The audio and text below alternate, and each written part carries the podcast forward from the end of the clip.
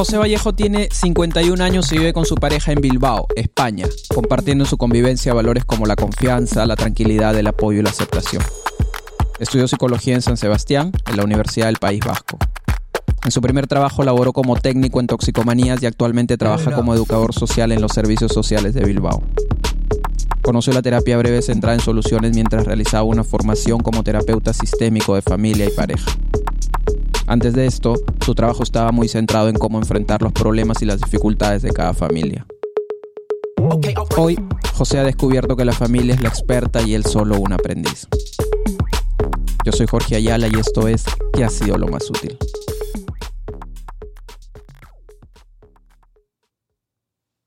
José, cuéntame, ¿qué ha sido lo más útil desde que iniciaste el diplomado? En el diplomado igual lo más útil que me llevo puede ser eh, profundizar sobre la, sobre la filosofía, el soporte que está detrás de las técnicas. Yo ya sabía las técnicas, bueno, sabía, bueno, sí, eh, había, había estado leyendo sobre las técnicas, las aplicaba en cierto modo, pero me parece que en el diplomado lo que he hecho es profundizar sobre lo que hay detrás, sobre, no sé si decir marco teórico, filosófico, pues. Y de pronto, eh, ¿de qué manera eso ha sido útil para ti? Descubrir lo que hay detrás, lo filosófico, de pronto lo teórico, ¿qué impacto ha tenido eso en tu, en tu práctica o en tu conocimiento? Mm, me da una estructura eh, que, fortalece mi, intervención. Creo que eh, sí, que, me hace sentir que no necesito a veces técnicas, solo con, tener la intención, con saber hacia dónde voy, con entender para qué hago las cosas puedo salirme de caminos que antes pues tenía que transitar porque, joder, esta es la técnica. Ahora igual no necesito ir a esa técnica, sé, eh, sé cuál es la intención.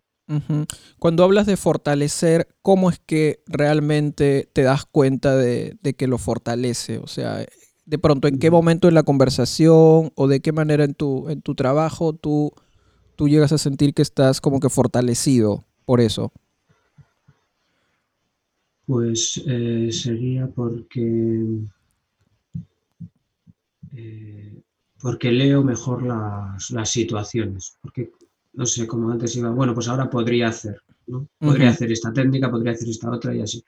Ahora, eh, cuando leo la situación o cuando alguien me comenta un caso o algo, más o menos sabría, no, no sobre qué, qué, qué estrategia puedo usar, sino entender mucho más eh, lo que podría ser útil o entender, leer la situación de una forma mucho, creo que más útil, sí, eh, sabiendo hacia dónde quiero ir, no cómo. Eh, puedo ir de esta forma, puedo ir de la otra, puedo usar esta estrategia, puedo usar la otra. Pero sobre todo entiendo mejor qué que le sería más útil a mi usuario o a mi cliente o como queramos llamar. Ok, eso, eso suena mm. bastante bien, ¿no? La, la, digamos, yo siento que hay un cambio, probablemente sea un cambio como que paradigmático, un cambio de mentalidad cuando uno pasa a, generalmente uno está calificando su trabajo de bueno o malo o una pregunta de buena o mala. Y cuando damos ese salto a pensar que, que, eso que hacemos está más allá del bien y del mal y que lo que puede resultar siendo más importante es preguntarse qué es más útil, ir por aquí, ir por allá. De pronto el trabajo tiene una connotación distinta. El trabajo y la propia vida también en, general. Sí, igual está muy bien explicado así. Eso es. Igual ahora ya me fijo más en, ¿he sido útil?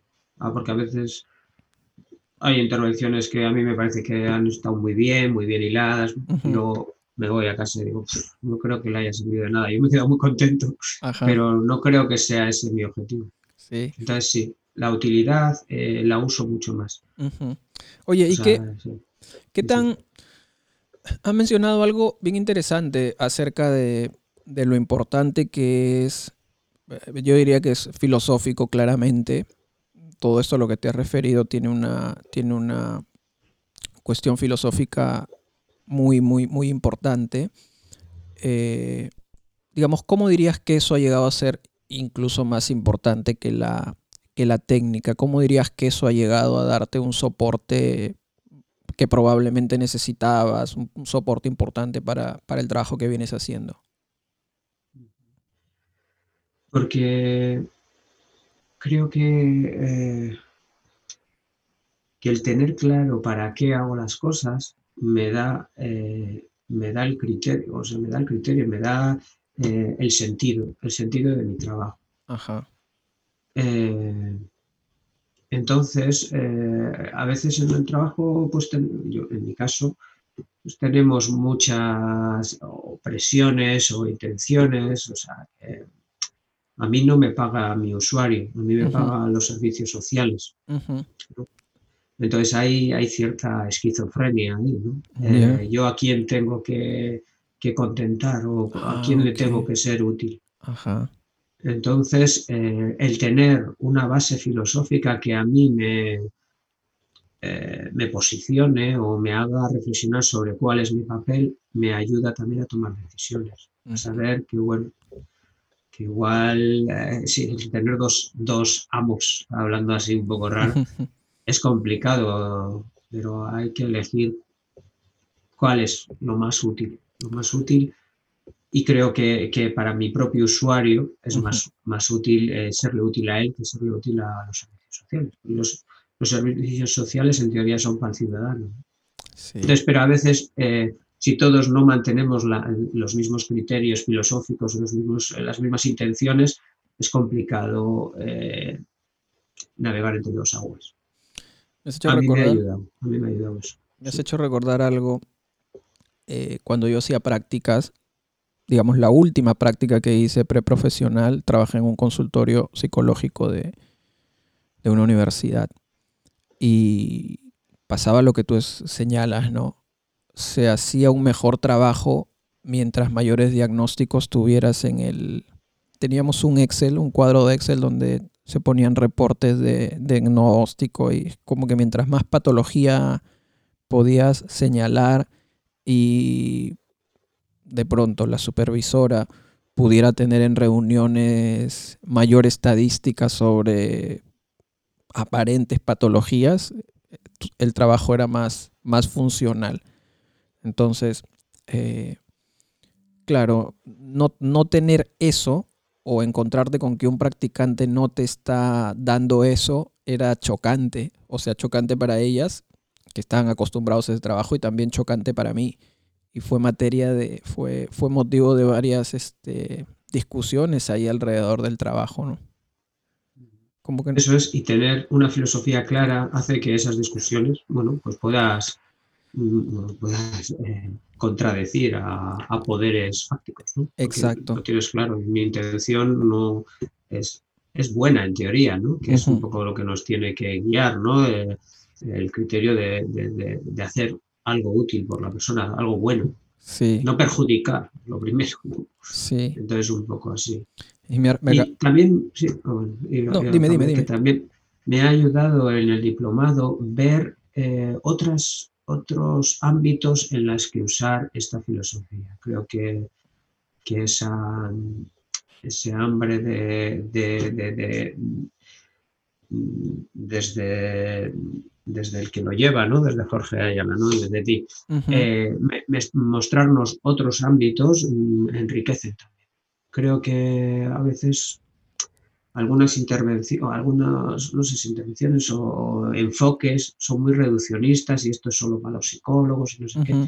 El, poder eh, abrir, abrir mi, forma de entender la vida, las interacciones, las relaciones a otros espacios eh, profesionales o, relacionales o, otros contextos, creo que, que, me, que me ayuda a mí y creo que ayuda socialmente. Anoche estaba, antes de acostarme, me puse a leer un, libro, un libro nuevo que me, me, compré aquí, que es sobre, a ver, el libro se llama, hablaba justamente de eso que está señalando ahora, ¿no? Es un libro de, de un filósofo, un profesor de filosofía eh, que se llama William, William Irving, eh, que claro, parece que recibió muchas críticas por este libro en el sentido de que es un filósofo académico y decidió escribir un libro para la gente. Y el libro se llama El arte de la buena vida, un camino hacia la alegría estoica. Y comienza el libro explicando de la necesidad, o sea, reflexionando sobre los usos de la filosofía, sobre los usos que se hacía, por ejemplo, en la Grecia antigua, ¿no? que habían escuelas filosóficas y tú podías decidir, digamos, entre una amplia gama de escuelas filosóficas cuál era la que más sentido a ti particularmente te hacías. Y podías ir a una escuela cínica, o podías ir a una escuela epicúrea, o podrías ir a una escuela estoica. Y el objetivo y el propósito era precisamente eh, vincularte con un conocimiento que te pudiera permitir desarrollar una determinada forma de vida. O sea, cultivar un pensamiento, analizar ese pensamiento, pensar sobre la utilidad de ese pensamiento en tu propia vida y empezar a desarrollarlo. Convertir esa filosofía en una forma de vida a través de una metodología, que es también una de las promesas de este libro. ¿no? Este libro empieza con una parte con una parte en la que se ocupa de eso, ¿no? De la importancia de poder adoptar una forma de vida, la importancia de poder eh, asumir una filosofía de vida, que cuando te preguntes, bueno, ¿por qué hago lo que hago? puedas tener una respuesta medianamente decente para ti mismo inicialmente y este y lo que ofrece luego es de pronto una, una cierta una cierta metodología muy importante. José, ¿en dónde estás desarrollando tu trabajo actualmente? Cuéntanos un poquito de, eso. Eh, yo soy eh, educador social, ah, trabajo para el ayuntamiento de Bilbao y trabajo eh, en coordinación con los servicios sociales, pues para y intervengo con menores y familias que, o han pedido ayuda diciendo bueno yo necesito estrategias o herramientas para, salir de esta situación familiar o, que mi hijo lo está pasando mal y, necesitaría eso. O a veces también eh, otros recursos, el colegio o, no sé, o vecinos o alguien pueden eh, derivar el caso y entonces nosotros intentaríamos convencer a la familia para, para ver si quiere nuestro, nuestro, nuestra intervención. En principio es voluntario. Ah, ok. Si la situación fuera de riesgo elevado para los menores que viven en esa familia, eh, entrarían otros educadores que son los de diputación, digamos los de, o sea, en vez de el municipio, pues sería toda, más la provincia o así. Y entonces esos ya son obligados. Eh, eh, los padres tienen que eh, por ley abrirles la puerta a esos educadores. Nosotros somos voluntarios. A mí me gusta eso de ser voluntario, aunque bueno, la voluntariedad a veces eh, en los servicios sociales está un poco cogida con pinzas, porque hay, mucho miedo. Entonces, un poco eso. Este enfoque creo que eh, desmonta también algunas, algunos miedos. ¿no? O sea, si yo voy desde buscar las capacidades y una cosa es lo que decimos y otra cosa, o sea, yo voy eh, filosóficamente buscando esas capacidades. Creo que al final eh, las familias lo, agradecen y creo que actúan en consecuencia. Porque a veces la sensación que me da es que hay muchas familias que gastan más energía en disimular que en hacer.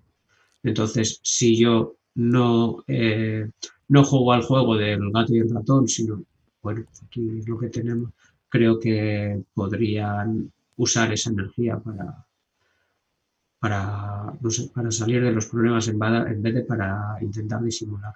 Cuando hablas de disimular es como que eh, estar actuando para satisfacer a los servicios y librarse de ello más que por el propósito de, mejorar, o sea, de, hacer algo por ellos mismos. Eso es, sí, sí, sí. El, tener, eh, o sea, el, el crear un equipo, o sea, un equipo con el educador es, eh, estos son los problemas, a ver cómo, cómo me ayudas para salir de ellos. En vez de eso es, no hay ningún problema y voy a disimular o voy a hacer el, como si, ¿no? Voy a hacer como si, un poco eso. Eh, el otro día leía un, un tweet, estaba ahí por, por Twitter y leía un tweet de, de Brief, del centro este de terapia centrada en soluciones que se encuentra en Londres. Y sobre lo que está señalando ahora, ellos decían que, claro, la utilidad que tiene el enfoque centrado en soluciones, la utilidad, o sea, algo que particularmente la diferencia de otros enfoques y hace que, que, que sea útil, son cuatro aspectos, ¿no? La primera, o sea, no olvidar siempre estos cuatro aspectos. Lo primero es que para que el trabajo sea útil, hay que construir cooperación y compromiso. Y este enfoque, al, digamos, otorgar libertad, al ser un enfoque que particularmente trabaja para la vida, o sea, no trabaja para la enfermedad, no trabaja para, para la opresión, construir cooperación. Lo siguiente es la brevedad, señalaba, ¿no? Lo tercero es que la gente llega a reconocer o a sentir que en el trabajo no hay criterios de exclusión, como que todo es bienvenido. O sea, las puertas están siempre abiertas. Y cuatro, el factor de protección que tiene para los trabajadores, ¿no? Contra, particularmente contra el, burnout, ¿no? Esas cuatro características señalaba que eran las características que hacían útiles este enfoque y además divertido, ¿no? Sí, a mí me libera mucho el saber que, que mis usuarios son los que tienen, tienen el poder de, de crear el camino. Me agobiaba mucho pensando, no, estoy, no estoy haciendo. Y ahora mm, me trabajo más en respetar el ritmo de todos. Ib Lipchik tiene un libro maravilloso que se titula Más allá de la técnica en terapia breve centrada en soluciones. El libro de Lipchik se instala lejos del formulismo y se ocupa de la relación más que la técnica. Y así es como se siente ahora José desde que su trabajo se vio fortalecido por la filosofía que sostiene la terapia breve centrada en soluciones y su inmersión sobre ciertos conceptos que no han sido claramente desarrollados cuando uno se ocupa de observar lo que está en los libros y forma parte de la literatura oficial, anglosajona particularmente. No hay un solo camino, existen varios caminos, nos dice José, y así lo señala también Inglipchik en su libro. La pregunta no es qué haces, sino con qué intención haces lo que haces. Hay que liberarnos de la idea de que hay un solo camino porque la vida no es un algoritmo. Cada conversación es singular e irrepetible, así que vale mantener el criterio filosófico y confiar en el poder de crear que tienen las personas.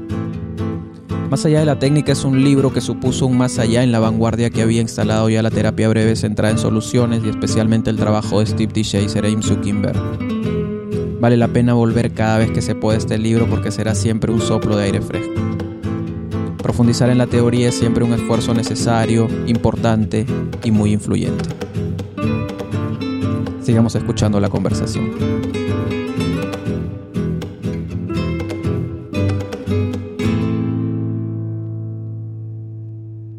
La gente con la que estás particularmente ahí en la consulta son familias, en su mayoría. Menores y familias, sí. Ah, menores y familias. A veces trabajo individualmente con, pues, con algún menor o hago también sesiones familiares, sí, o a veces con padres, sí, sí, sí. Ok, y de esta filosofía que has incorporado, José, eh, de pronto, ¿cuál es la idea que para ti ha sido la más útil o cuál es la idea que a ti te ha generado mayor impacto o ha tenido mayor influencia, efecto en tu, en tu trabajo? Eh, la que me está costando más y creo que es la más poderosa es que, mm, que la familia es la experta. Eso ah. igual es lo que más me estoy trabajando. Eh, bueno, porque bajarme de ese altar, ¿no? he gastado mucho dinero formándome para, para ahora ser el, aprendiz y la familia ser la que sabe. Ajá. Eh, pero creo que, sí, que es el camino. Es el camino, pero me, cuesta y a veces me encuentro otra vez eh, pues haciéndome el experto.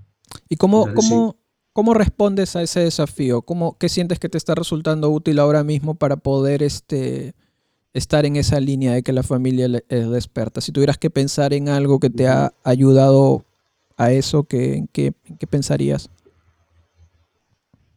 Sí, eh, bueno, sí, hacer, eh, recordarme, recordarme que es verdad que, el experto será uno mismo, uno mismo en, lo suyo.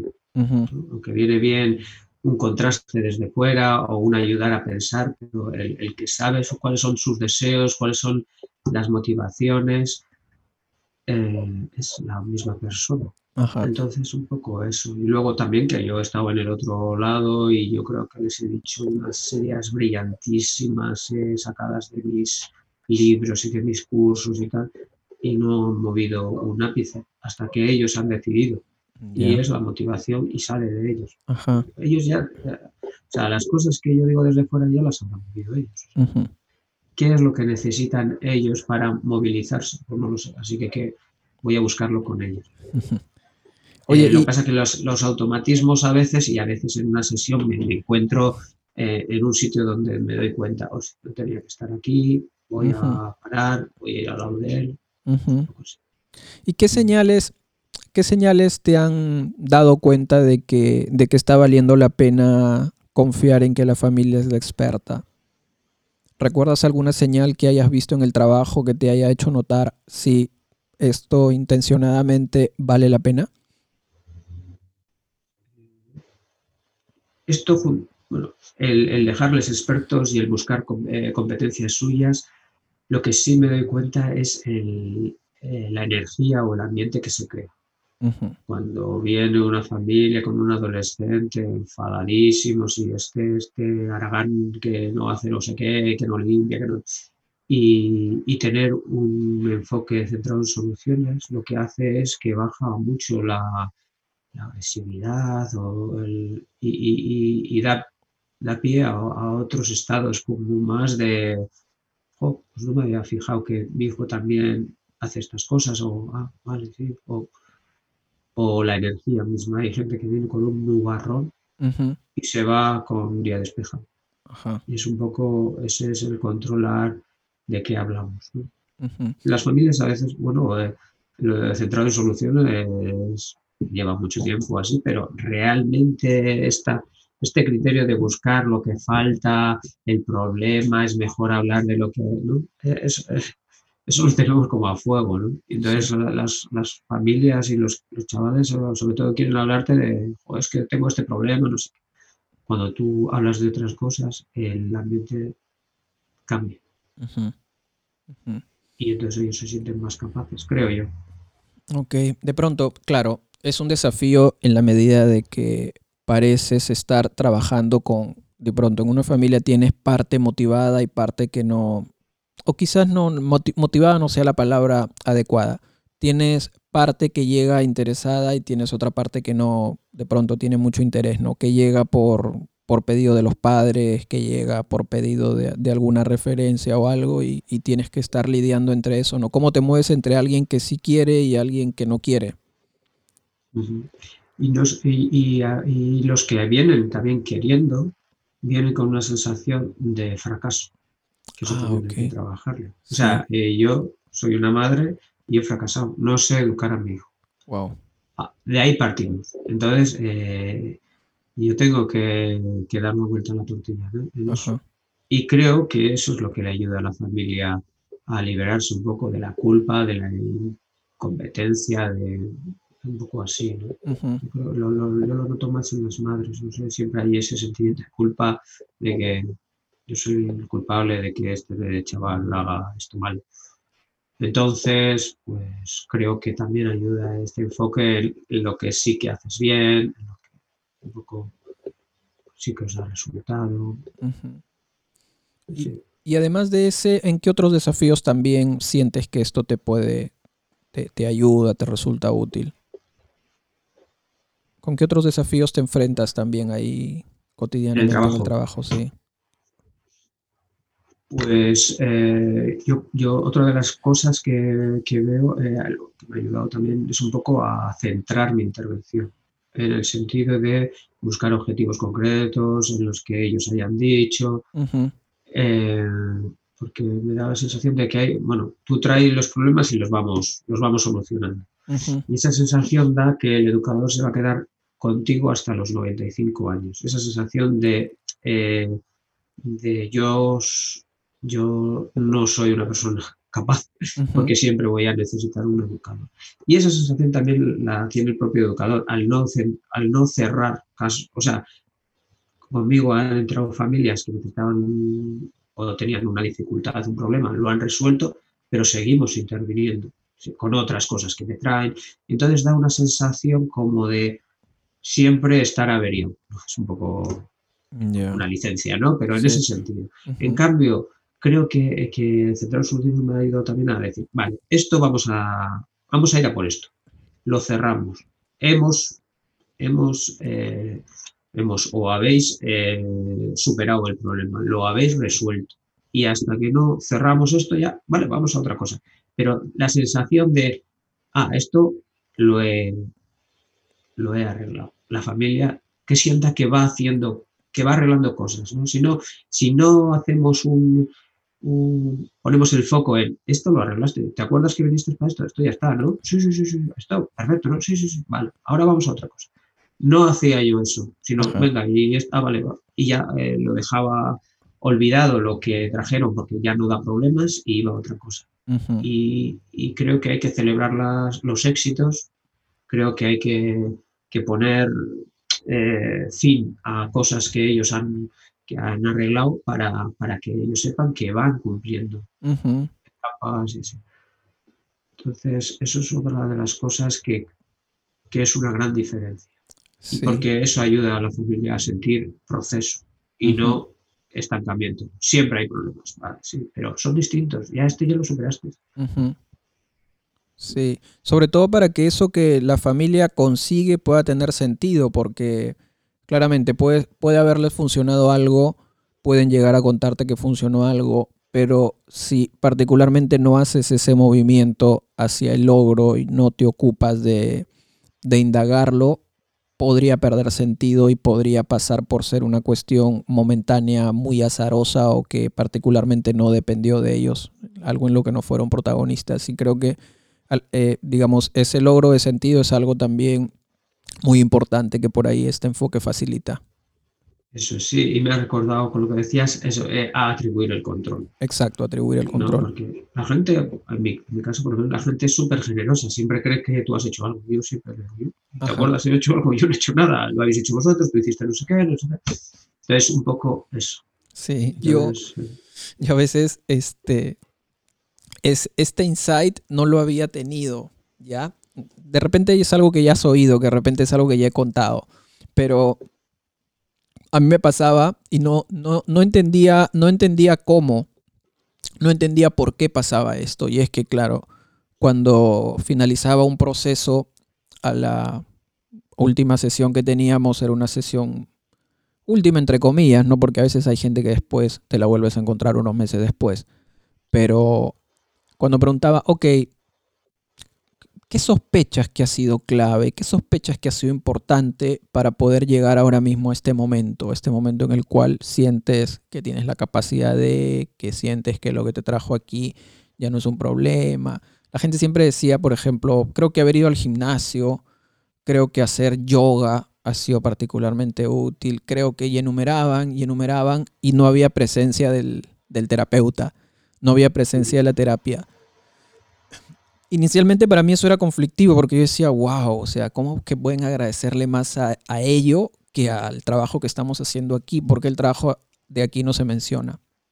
Y me costó años llegar a la conclusión de que, de que, claro, lo que, digamos, no hay mayor reconocimiento para el trabajo que precisamente eso, o sea, que te invisibilicen, que, te, que, que realmente empiecen a reconocer que lo más importante ha sido lo que ellos hicieron lo que decidieron hacer, lo que les, porque claro, ir a una clase de yoga toma tiempo, toma esfuerzo, eh, meterte al gimnasio toma tiempo, toma esfuerzo, eh, hacerte más amigo de tus amigos toma esfuerzo, toma tiempo, entonces empecé a entender en ese momento que, que claro, estaba, eso estaba buenísimo. Eso ponía en evidencia efectivamente un protagonismo y era el protagonismo de, de ellos y ellas, ¿no? Más que el mío. O uno por ego a veces está deseando que el trabajo sea reconocido, pero creo que hay reconocimiento cuando desapareces. Sí. Sí, sí, Oye, José, ¿y el trabajo con los compañeros y las compañeras, de qué manera crees que ha sido, que ha sido útil o que ha sido importante para poder eh, incorporar toda esta experiencia filosófica? Em, eso es otra de las cosas. Eh, el, tema filosófico, lo que he aprendido en el diplomado, me, sitúa más en las, me sitúa como más fuerte en, las conversaciones que tenemos entre los compañeros que igual no están tan metidos en el centro de soluciones y que a veces lo ven como este, este tipo de intervenciones solo hablar de las cosas guays. Entonces, eh, antes yo sabía que no, pero no, no sabía muy bien eh, cómo explicárselo a mis compañeros, que no tenía nada que ver, que no estábamos evitando los conflictos ni los, los, problemas porque sí, que había una intención y que, que, un conflicto, eh, o sea, que, que, una cosa mala la podemos eh, trabajar, pero fijándonos en otras cosas. Por eso antes no, no, sabía muy bien cómo explicarlo y creo que ahora tengo más, eh, más bagaje o, o más criterio. Ajá. Eh, creo que eh, luego en, mi equipo todos hemos estado realizando una formación de, centrada en soluciones. Eh, lo que pasa que, bueno, cada uno, pues eso, algunos lo viven más como, bueno, otras estrategias más y otros han profundizado más. Pero sí que se nota en el equipo, pues eso, un poco más de centrado en las cosas que se hacen bien, en las capacidades. Y luego pensar en que ha sido útil, creo que, que nos cuesta, porque a veces eh, hacemos cosas que no son útiles y pensarlo eh, nos ayuda a mejorar, pero también nos duele. Entonces, eh, ese, ese, pensar en esta intervención ha sido útil o simplemente la he hecho para rellenar hueco, eso ayuda mucho. Eso es un trabajo que hacen entre ustedes. De pronto tienen costumbre de, de, tener esas reflexiones. Estamos en ello. Ah, están en eso. Ah, Quiere decir que no todos. pero a mí ahora sí que me ayuda a pensar, esto es útil. Y lo, lo intento lo, intento transmitir. Está bueno porque conversar sobre el trabajo que hacemos es algo que hacemos poco, ¿no? O sea, no es algo frecuente. Eso, eh, es, es, que sí, no tenemos tanta, nos sentimos atacados a veces por, no sé, quiero decir, en mi caso, se puede hablar porque todo lo que me todo lo que me hasta que me lleve la contraria o es, una fortaleza para mí, aprendo mucho más. A mí los que me dan solo la razón, pues me dejan como estoy. Realmente. Es el que me el que me contradice o me ayuda a sentirme más seguro, pues eh, dándole vueltas a lo que yo pienso y así, o, me hace cambiar mi criterio, lo cual también es bueno. Sí. ¿Y cómo ha resultado para ti el trabajo práctico en, las, en, las, en las, clases, el, trabajo de conversación, estas prácticas a las que, a las que estamos ya acostumbrándonos? ¿Qué, ¿Qué, utilidad ha tenido eso en la incorporación también de estos principios y de todas estas ideas? Eh, me, ayuda también a, copiar cosas que hacen mis compañeros que a mí me gustan. Es verdad que a veces igual tendríamos los, psicoanalistas dicen que para ser psicoanalista tienes que psicoanalizarte tú. No sé si es eso, pero sí que eh, yo tenía un profesor de masaje que decía que él todas las semanas se hacía dar un masaje por otro para aprender las cosas que quería hacer y las que no quería hacer. Ajá vivirlo en, las propias carnes te ayuda a decir, joder, qué, duro ha sido esta persona al decirme esto, o ojo, qué bien me he sentido. Entonces yo intento copiar de mis compañeros sus cosas, lo que a mí me parece, joder, qué, guay ha sido, que ha usado mi propia, mis propias frases para darme feedback de lo que yo, lo que yo estaba diciendo. Tal. Eso me ayuda. Y luego algunas preguntas de las que trabajamos, me las apunto y yo también las trabajo eh, con mis casos, ¿no? Temas de el futuro preferido y todo eso, también me ayuda. Y luego, eh, estar con gente diferente que piensa cosas diferentes, que le están dando al cerebro más que yo, me hace estar activo. O sea, eh, reunirte con gente eh, que le está dando al coco, que está leyendo otras cosas, que viene de otros sitios, eso es nutritivo totalmente. Sí. ¿Hay al, algo? Margen de, sí. al margen de centrar soluciones, ¿no? Quiero decir que, que, que, todo nos lo llevamos, o sea, nuestro bagaje personal lo llevamos a, lo, a la intervención. Nuestras lecturas igual en otras cosas o lo que sea. Sí, totalmente. Oye, ¿y hay algo que hayas escuchado o hayas visto hacer a un compañero o una compañera que, recuerdes ahora que te llamó la atención y que haya sido útil para ti? Sí, eh, eh, cosas como, no, bueno, pues eso, lo de eh, cómo llevan a veces la propia entrevista, cómo, cómo hacen unos resúmenes, cómo, cómo son capaces de acordarse de frases o palabras concretas, cada uno se da cuenta en lo que a él le gustaría, ¿no? Entonces, como yo a veces no me acuerdo de cosas, de, uy, ¿cómo lo hacen? Sí, hay gente más, más capaz que otros, así. Sí, ahora me acuerdo de eso, ¿no? Cada uno, cada uno del diplomado tiene sus estrategias y sus fortalezas y de todos puedes aprender, sí. sí, completamente. ¿Qué más ha sido útil para ti en todo este tiempo que llevas vinculándote con la terapia breve centrada en soluciones? En el diplomado ha sido muy útil ver sesiones. Luego también fuera del diplomado hicimos un curso de el de crisis. Sí. sí. Y ver a, alguien haciendo sesiones eh, aprendes mucho. Y mm. ahí me llevé sobre todo ese, ese control de la sesión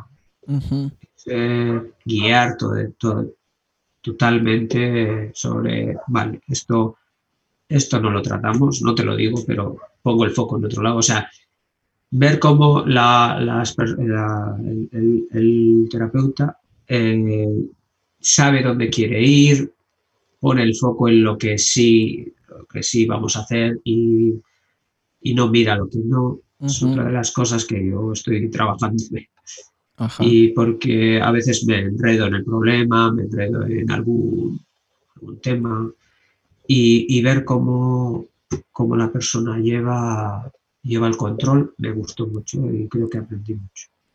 Y también un ejercicio que hicimos eh, sobre eso, vemos una, una sesión y, y, tienes que reflexionar sobre un cacho de, sesión y te dice, bueno, el, sobre este párrafo que, eh, que el, sobre esta cosa que ha dicho el, el, usuario, ¿qué cosas podrías haber tú señalado? O sea, ahí te da, eh, te da la sensación de que la intervención no es, tenía que haber ido por este lado. no hay un camino solo, hay muchos caminos. La cuestión es ¿Qué intención tienes tú con recorrer ese camino? Eso me parece eh, un aprendizaje muy importante, que lo tendríamos que tener todos los que estamos en relación con, otra persona, no solo los terapeutas, los educadores, sino alguien que está en una eh, de burócrata eh, haciendo algo de registro, no sé qué. ¿Cuál es tu intención? ¿A qué vas para allí? Si, no te va a llevar a nada, no vayas. ¿no? Y eso nos, ahorraría muchos enfados y mucha pérdida de tiempo. me gustó mucho ese, ejercicio, dar, o sea, liberarte de que no hay solo un camino, que eso está muy guay, pero tienes que saber hacia dónde vas. Sí. Es como la importancia que tiene cuál es tu objeto de intención. A ver, en este momento, ¿cuál es el objeto de tu intención? ¿no? ¿Por qué haces esta pregunta? No, es que mi objeto de intención ahora es el futuro. Ah, genial. Entonces, estás haciendo esto porque estás interesado en, el futuro. Sí, perfecto, ok. No, moverte, moverte, moverte, en, moverte con eso en la cabeza, ¿no? En que cada momento de la conversación tiene un objeto de intención. ¿Cuál, cuál es? Por eso ahí viene muy bien todo el soporte eh, teórico o filosófico, es qué quiero conseguir. Me, me, recordaba la frase esa de no hay viento favorable para alguien que no sabe dónde quiere ir. Eso es. Y poco eso. Sí, yo creo que a veces hay una suerte de malentendido en el sentido de que eh, este es un enfoque simple, claramente. Pero a veces se exagera o se entiende mal la cuestión de que por el hecho de ser simple no tenga que incorporar eh, conocimiento teórico. ¿no? Ese es un reduccionismo que yo constantemente, no constantemente, pero sí, en algún momento de, de mi, de mi, de mi, en, alguna etapa veía, ¿no? Que era como que había un reduccionismo, que por el hecho de, de, sentir que esta cuestión era una cuestión simple, guiada por el consultante, este, había que liberarnos de cualquier pretensión de ampliar las bases teóricas, de cualquier pretensión de ampliar las bases filosóficas, porque no, le estás metiendo algo que, que no debería, que es que dejara de ser simple. Pero creo yo que hay una, o sea, la simplicidad no es posible sin la complejidad y de pronto la complejidad no es posible si, para este trabajo, digo, ¿no? En este contexto, si, si tampoco no ocupas una conversación simple y sencilla, pero claro, que la conversación sea simple, que el trabajo sea sencillo, que el trabajo se facilite para que el conocimiento que se apodere de la conversación sea el del consultante, no, no, no, no te exime de, de tener que estar reflexionando y tener que estar dándole vueltas a ciertos conceptos, porque sin eso particularmente yo, por, eh, por ejemplo, un, un, cierto vacío que vi y que me parecía importante incorporar esta idea del, del, de pensar futuros, ¿no? O sea, el pensamiento de, de futuros, que, cómo conceptualizamos el futuro, eh, qué consecuencias tiene pensar en el futuro, cuál es nuestra relación cultural con el futuro, con la imaginación, con la creatividad, me parecían incorporaciones, me parece que son incorporaciones necesarias, o sea, que hay que conocer, porque de lo contrario no... Sí, en el diplomado le hemos dado bastante caña a eso y a mí me ha ayudado, me ha ayudado mucho a, porque yo hacía la pregunta milagro, pero no tenía, no tenía claro para qué. Mm. O, sea, o tenía otra, otra intención. ¿no? Decía que es Vale, y ahora espero que estéis atentos a esto que habéis dicho porque es lo que quiero que hagáis mañana. Un poco así. Y es otra vez marcar objetivos míos y, un poco decirles esto es lo que tenéis que hacer, a ver si estáis atentos y esas cosas. Sí. Y es, es, hace ratito mencionabas la importancia de ver sesiones de consulta, ¿no? Si consideramos que este es un enfoque particularmente desarrollado tras ver sesiones de consulta, o sea, la, la la teoría en este enfoque es resultado de, la, de, observar práctica, de observar, observar, observar, que finalmente es un ejercicio de lectura, ¿no? Como tomas un libro y estás leyendo, leyendo los principios, creo que el video, el registro, te da la posibilidad y te da la oportunidad de ampliar esa capacidad lectora, ¿no? Creo que cuando uno está observando un ejercicio, cuando uno está observando una sesión, está desarrollando una habilidad que es muy importante, que es la, o una capacidad que es muy importante, que es la capacidad lectora.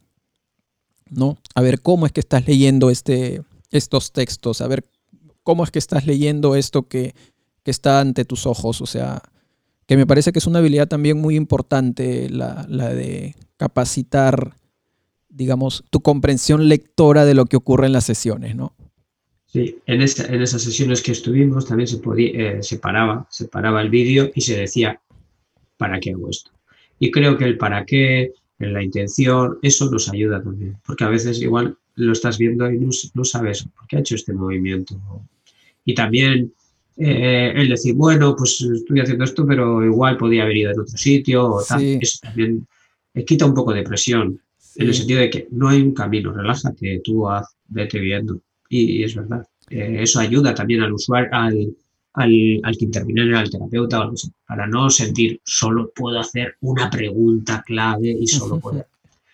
Eso también ayuda. Entonces, reflexionar sobre lo que ha hecho otro y cuál era su intención nutre, sin duda. Sí, es este, e, ese taller que tuvimos de, de, de trabajo en situaciones de crisis fue bien interesante. O sea, a mí me reveló algo bien, bien interesante que era algo con lo que no había estado muy muy, eh, digamos, tan íntimamente familiarizado, ¿no? Que es con la posibilidad de... Fue increíble, fue, fue en tu grupo, o sea, creo tener el recuerdo que sí, que se pudieron haber hecho mil... La sensación es que se pueden hacer varias cosas, ¿no?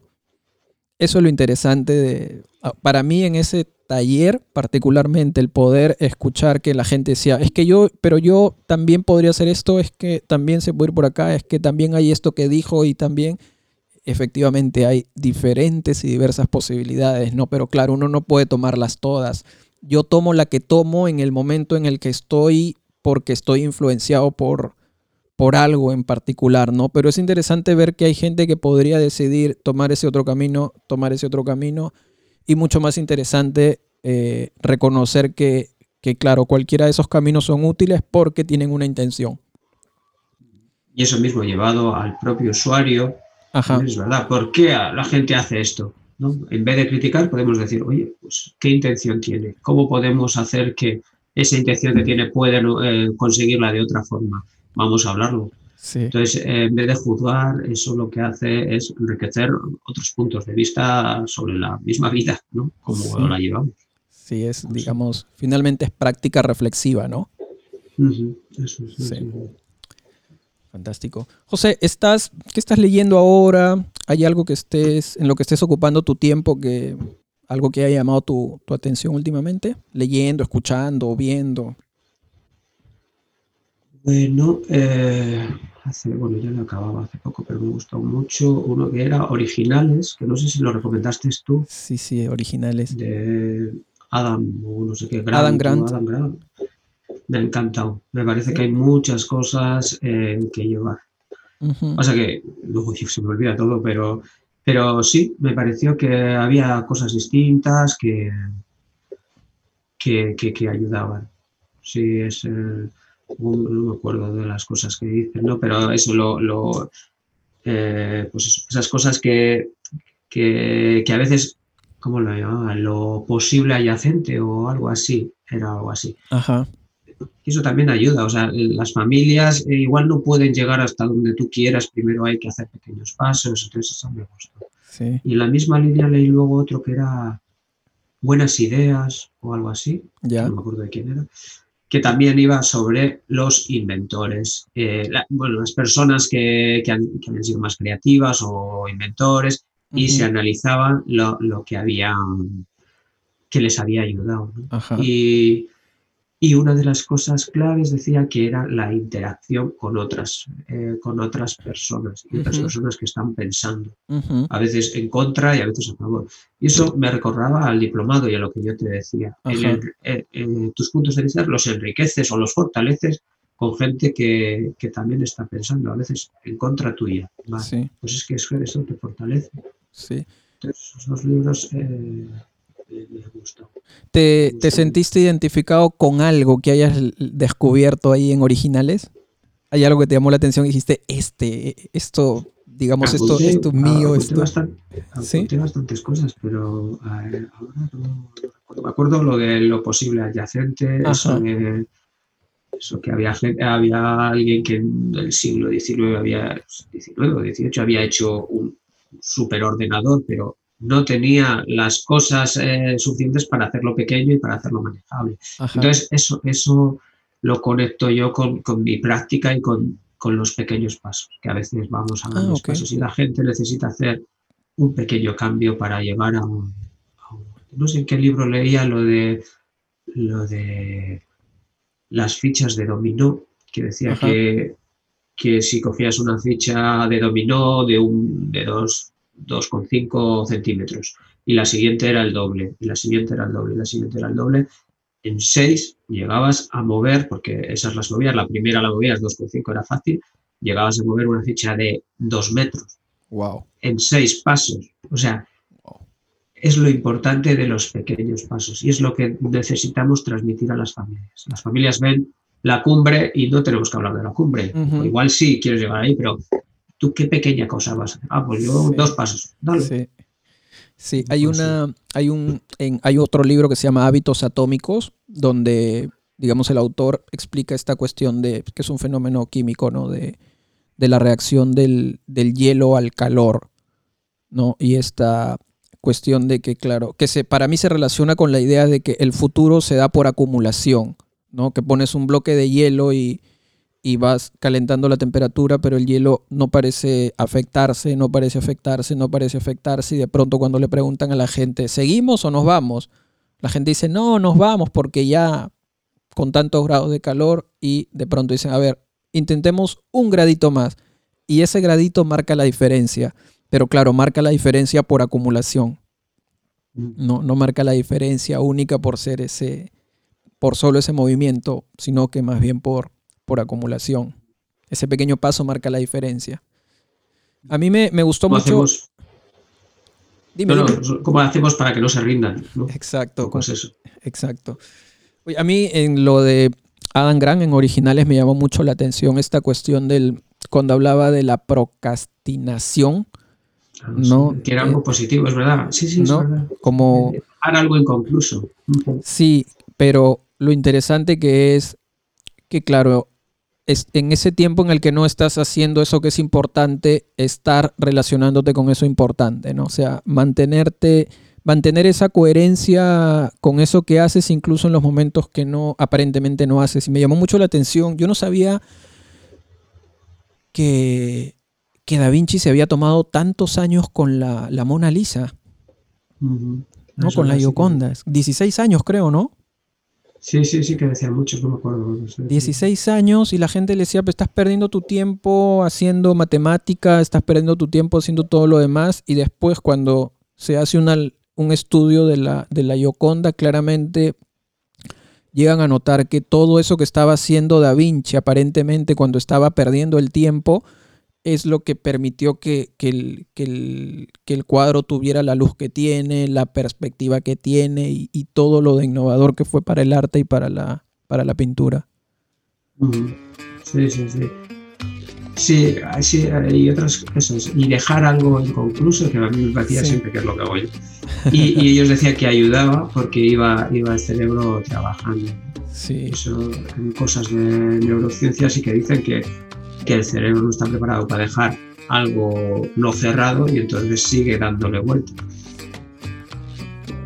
Hay muchas ideas que aparecen en cada conversación y me afirman pensar que necesitamos más espacios para conversar con personas como José, ahora, y anteriormente con otras como Estrella, Marta y Ximena, que se encuentran activamente estudiando y practicando el enfoque centrado en soluciones. ¿Para qué más espacios? Para investigar juntas, independientes de ciertos mecanismos y valorando la experiencia del aprendiz tanto como la de aquellos y aquellas que tienen más experiencia. Centralicemos también la experiencia de las personas que como José aprenden cuestionándose y vienen pensando en la intencionalidad de la práctica creando sus propias transformaciones con la necesidad de formarse un criterio. Podemos valorar la conversación tanto como la escritura y, por qué no, convertirla en un género de investigación. Y qué mejor que un podcast para eso, para investigar en diálogo con otras personas. Es el tipo de investigación que me gusta para saber que funciona, es útil y tiene sentido creando significados. Es una retroalimentación increíble, así que vamos abriendo espacio para explorar cada semana algunos temas a través de conversaciones con gente que es inspiradora. A mí los que me dan la razón me dejan donde estoy, nos dice José. Las contradicciones le ayudan a sentirse más reflexivo y con eso más seguro para darle vuelta a todo lo que piensa. Conversar con él me invita a reflexionar sobre la dinámica de la formación terapéutica, los mecanismos que usamos y sobre todo los temas que elegí para profundizar teóricamente y llevar esos temas también a la práctica para aprender entre nosotros, nunca apartados. Porque la diferencia nos fortalece, lejos de limitarnos. Hasta aquí la historia de José. Muchas gracias por escucharnos, esto fue ¿Qué ha sido lo más útil? Si te gustó lo que acabas de escuchar, por favor ayúdanos a compartir este podcast con alguien. Para conocer más de este proyecto nos puedes seguir en las redes sociales, estamos en Instagram como que ha sido lo más útil y también puedes visitar la página web www.terapiabreve centrada en soluciones.com. Así de sencillo. Muchas gracias y hasta la próxima.